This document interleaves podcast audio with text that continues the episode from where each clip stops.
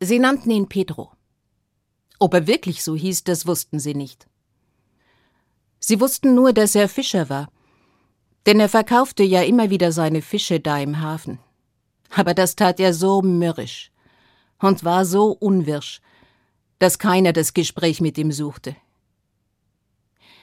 Diejenigen, denen die Mägen ständig vor Hunger knurrten, die wussten noch mehr, und die hatten ihm auch den Namen gegeben.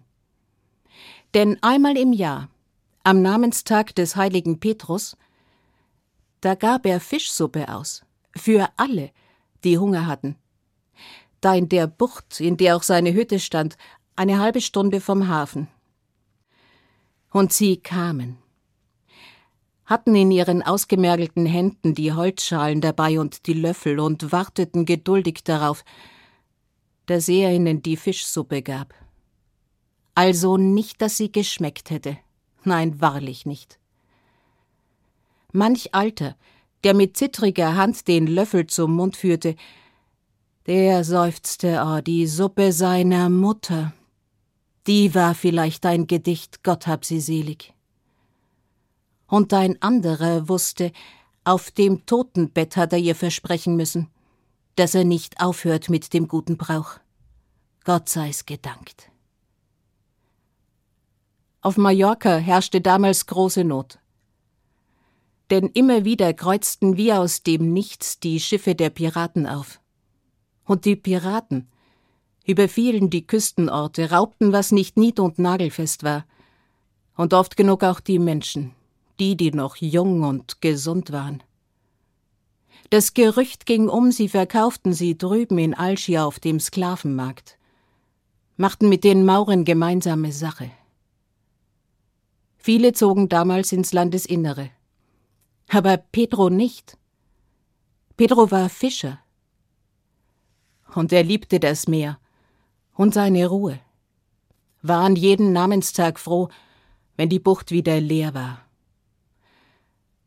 Einmal, an einem solchen Namenstag, er hatte gerade eben den Rest der Fischsuppe für den nächsten Tag zur Seite gestellt und den großen Kessel verstaut und stand vor der Hütte und atmete auf.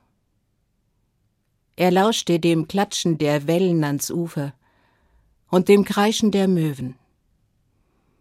Da mischte sich in dieses Kreischen eine andere Stimme – die klang verzweifelt und kam von den Klippen. Als Pedro den Mann sah, da wäre er am liebsten in die Hütte gegangen. Denn am zerfetzten Kaftan erkannte er, dass es ein Maure war. Aber der, der presste den linken Oberarm an den Körper, und der humpelte. Pedro ging auf ihn zu, stützte ihn und führte ihn zur Hütte und setzte ihn dort auf die verwitterte Holzbank und dann sah er sich selbst dabei zu, wie er ihm die klaffende Wunde verband und ihm die Fischsuppe einflößte. Dem dankbaren Blick des anderen wich er aus. Und als der in dieser kehligen Sprache ein paar Worte sprach, da stand Pedro auf. Er ging in die Hütte und richtete in der Kammer der Mutter das Bett. Als der nächste Tag heraufdämmerte, stand Pedro wie immer auf und schaute nach ihm, und da schlief der tief und fest. Also segelte Pedro hinaus und fischte. Und als er mittags wiederkam, oder war er erleichtert, denn die Kammer der Mutter war leer. Tag für Tag segelte Pedro hinaus und fischte. Und einmal im Jahr da kochte er Fischsuppe. So vergingen die Jahre. Da war Pedro an einem frühen Morgen wieder einmal draußen auf dem Meer, hatte eben das Netz ausgelegt, und da wurde er unruhig. Wusste noch bevor er sie sah, dass sie jetzt kamen. Schon war das Segelboot auf Höhe seines Bootes, brachte es kräftig ins Schwanken. Ein Tau fiel herunter und klatschte laut auf die Planken seines Bootes. Zwei der Piraten hangelten sich geschickt hinunter, und fesselten ihn. Am nächsten Tag stand Pedro in der gleißenden Sonne Alschiers auf dem Sklavenmarkt. Er stand aufrecht da. Und als er hörte, wie der Sklavenhändler ihn in dieser kehligen Sprache anpries, da ballte er die Fäuste, dass die Fesseln in seine Haut einschnitten. Er schaute trotzig über die Menschen, die da über den Markt gingen. Da fiel sein Blick auf einen Mann, der war ganz vornehm gekleidet und sah ihn unverwandt an, ging dann auf den Sklavenhändler zu und drückte dem, ganz ohne zu feilschen, einen Beutel mit Münzen in die Hand. Und dann nahm er das Seil, an dem Pedro gefesselt war, und führte ihn durch die engen Gassen der Medina bis zu einem großen Haus. Dort im Innenhof eilten Diener herbei, und Pedro hörte, wie der Vornehme ein paar Worte sprach und sah, wie die Diener ihn aufmerksam anschauten. Sie lösten ihm die Fesseln und führten ihn durch die Gänge des Hauses bis in einen Raum, der war größer als seine Fischerhütte und von unten bis oben gekachelt.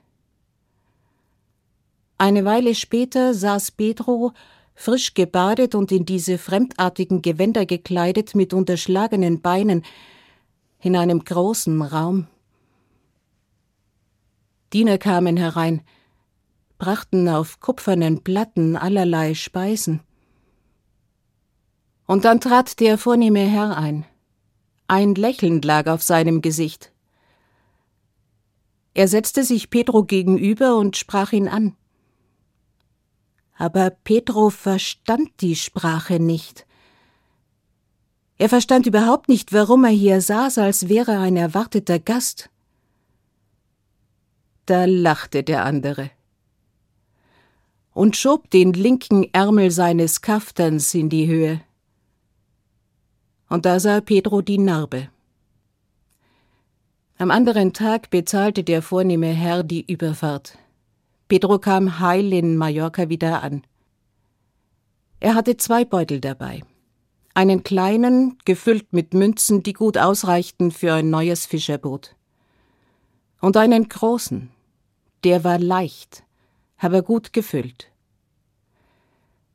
Am nächsten Namenstag des heiligen Petrus, da wunderten sich die vielen, die da gekommen waren, denn ein Duft lag über der Bucht, dass ihnen das Wasser im Mund zusammenlief.